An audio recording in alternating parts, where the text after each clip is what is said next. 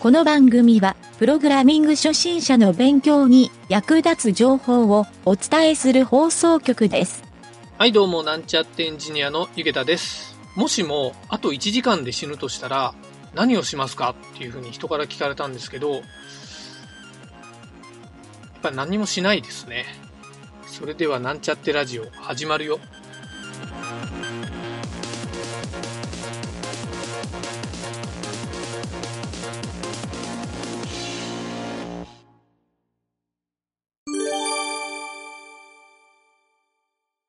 はい、それではプログラミングレッスンの CSS 編に行きたいと思います。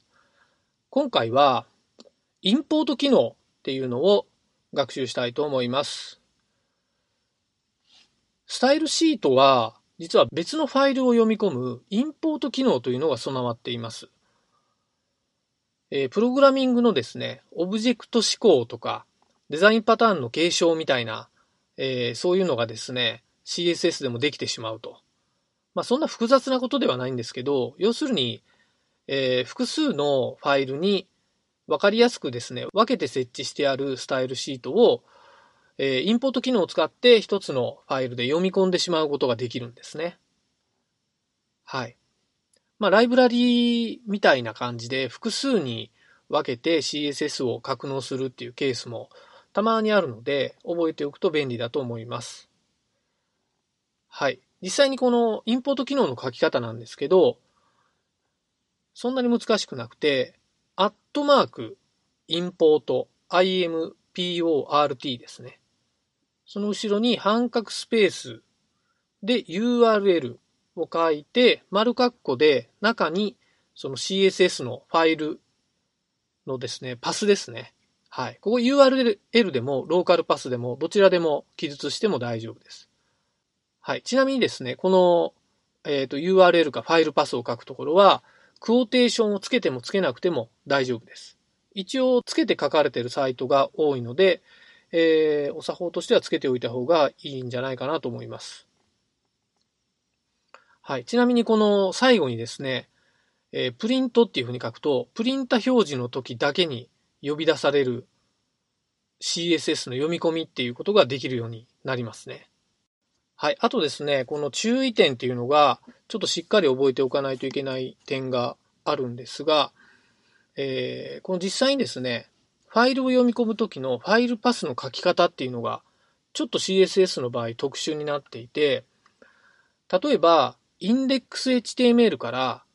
えー CSS っていうフォルダーに入ってるスタイルシートを呼び出すときに、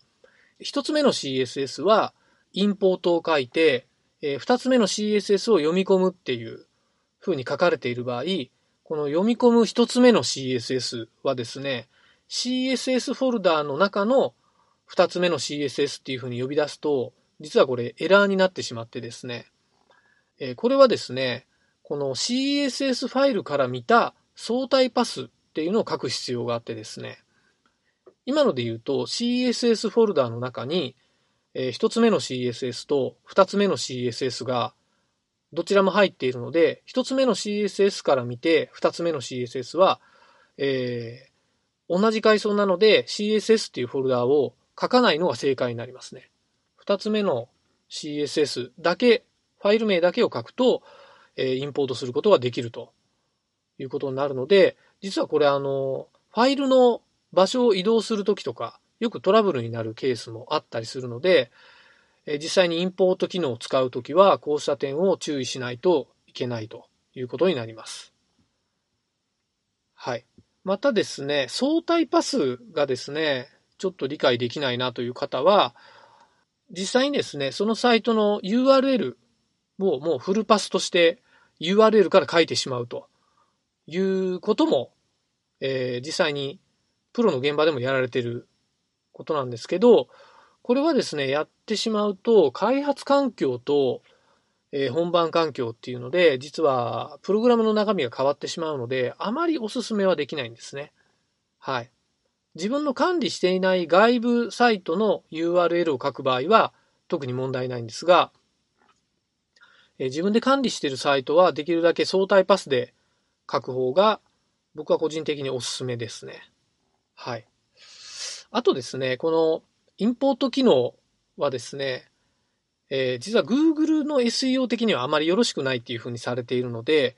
えー、まあ、できることなら使わない方がいいっていうふうに、えー、言っている人も何人かいらっしゃいますね。サイトでもよく見かけます。はい。理由はですね、え、読み込みの、えー、減った情報とかから、やっぱり読み込みが遅くなると。読み込みのダウンロードボリュームが増えるという理由から、えー、あまり使わない方がいいと。できるだけやっぱり高速に読み込んだ方が、ホームページとか SEO に対しては、えー、いいというふうにされているので、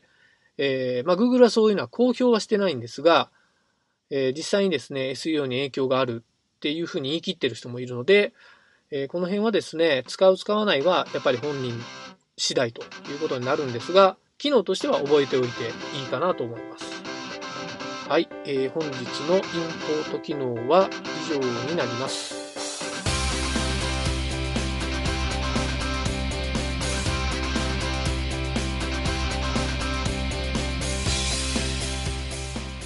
番組ホームページは http://myn.t.work スラッシュラジオスラッシュ